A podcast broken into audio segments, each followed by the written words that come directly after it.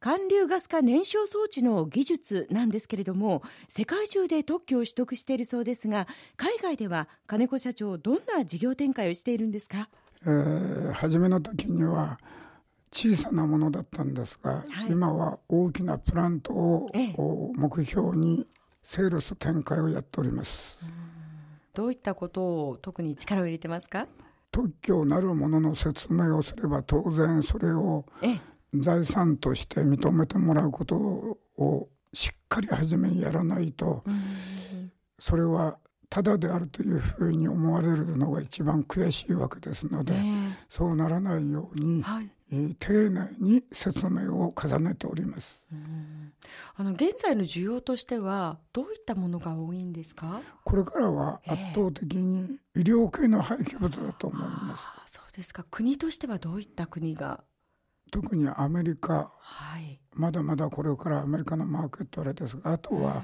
あ東南アジアですね。あそうですか。じゃこれから本当にグローバルな展開というのが、さらに広がっていきそうなんですけれども金星産業は従業員数がおよそ80人ということなんですけれどもこの人数で世界と渡り合ってるんですか社長？この仕事はですねエキスパートを育てるには時間がかかります。今まで手がけてない部分ですからいたずらに数を増やしても、えー、クレームを作るようなものですね、それは自分でやってよく分かりました、ですから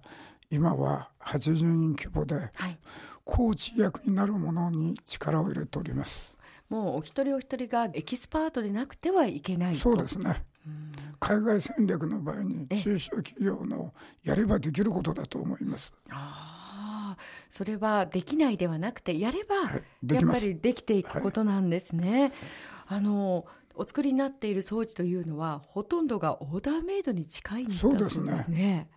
いろいろな注文が来るんではないですか。ああもうできないと言ったら終わりですからね。ねでもやっぱりそういったとあの中だからこそお一人お一人が熟知していないとできない、ね、ということなんです、ね、あとものづくりで気をつけなきゃならないのは、うん、自己満足でありがとうと言われた時の嬉しさに勇み足をしないことも大事ですね。はあ、やっぱりそこはちょっと冷静に受け止めるというようなクールさも必要なんですかね。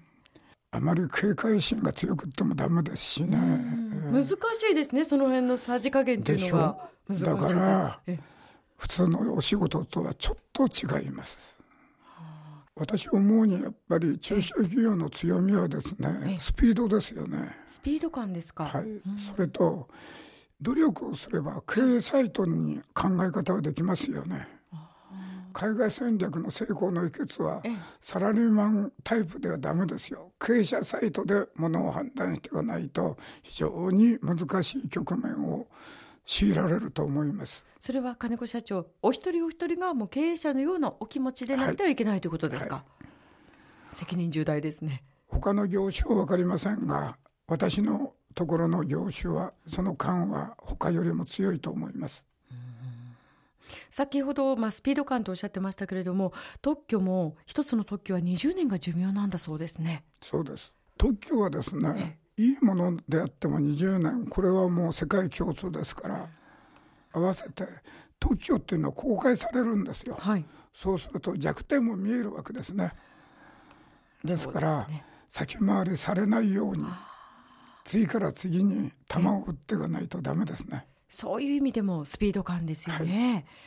まあおよそ50年の道のりを振り返って金子社長ここが勝負どころだったと思う出来事はどんなことがありますか？困難もあったかと思いますけれど。まず一番困ったのはお金のことですよ。あ開発をするというよりもやっぱり資金面ですか？はい。仕入れとか何かやはり運転資金ですね、うん、これで銀行との折衝が私は苦手な方でしたから大変でした。もともとはものづくりをなさっていた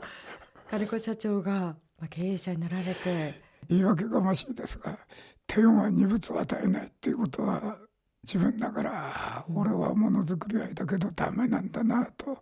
思ったことを今でも思ってますよ。で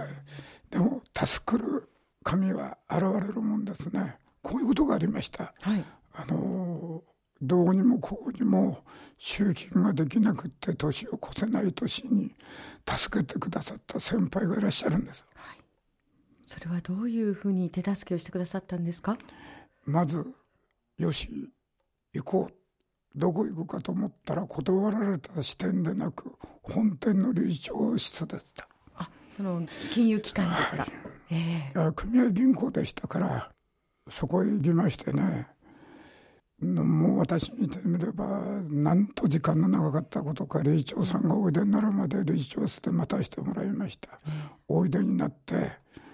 じろっと見られた時にはすくみ上がりましたよ。そしたら先輩が「いや今日は私の友達の金子さんが困ってる。なんとか理事長話を聞いてくれませんか?」そしたらば私の仕草をずっと見てた理事長が「これ営業部長話を聞いてやれ。や」その一言で救われました。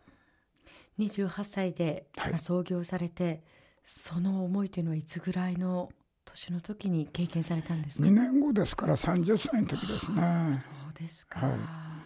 い、でことまろうに今その銀行の私は非常勤理事です。はあ。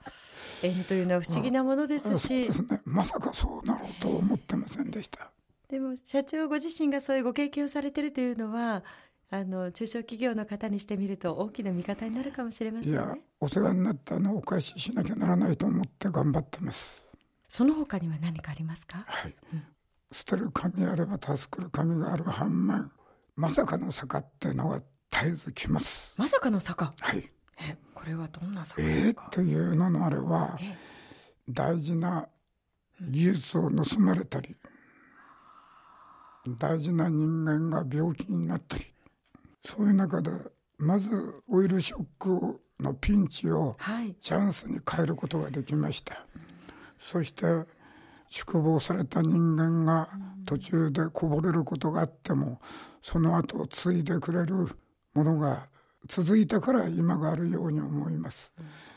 最近ではリーマンショックがあります。海外戦略がいっぺんに変わってしまいました、今までまいた種が枯れてしまったんです、えー、うわそれは正念場でしたね。でもそこからまた再度種をまいていこう。こういうことで今それも少しずつ実りつつあります。そこで出てきたのが医療系廃棄物です、はい、そうだったんですね、はい、やっぱりそれもスピード感はい。なんでしょうか。考えてるだけではね、やらなかったら考えてないことと同じですからまず手を挙げる、はい、それからやる。同じやるなら元気にやる。スピードもそうですがいやいやながらやったことはやったことにはならない。そういうことだと思っておりますよ。言葉の本当に一言一言からお気持ちの強さを感じますけれども、今お話を聞いていると、やはりそれだけ医療系廃棄物をどのように扱ったらいいかというのが社会問題の一つにもなっているということですね。すねあの、私は何でもかんでも焼却っていうのはやるべきじゃないと思います。再利用できるものは利用すべきですし、ええ、どうにもならないものに対しては科学的に安定させるための焼却ですから医療系廃棄物は特にその感が強いです。えそうなってきますと今後のこう金星産業の目標というのが大変気になるところなんですけれども。それはどんなことがあっても夢を失うことなく夢があれば進化してきますから、はい、これはもう夢が作れなかったらおしまいだと思っております。特に若い人は志を高く持って、はい、ハードルを高くして夢を追いかけたらいいと思いますね。社長ご自身の夢は何ですか？ああ生涯現役ですよ。はいわあ素敵な言葉。そして説得力があります。御年76歳の金子社長です、はい、さてこの後はコマーシャルを挟みまして再び金子社長にお話を伺っていきます